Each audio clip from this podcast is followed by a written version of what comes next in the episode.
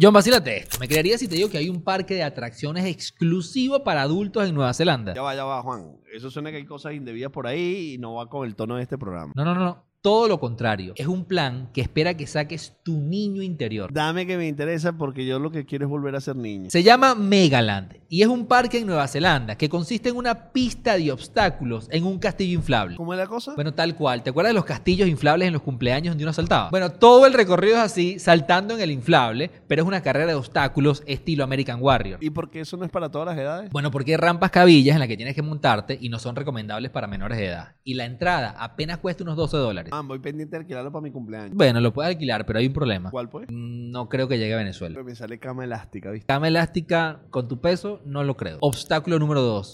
Montarse y no verse ridículo en ella.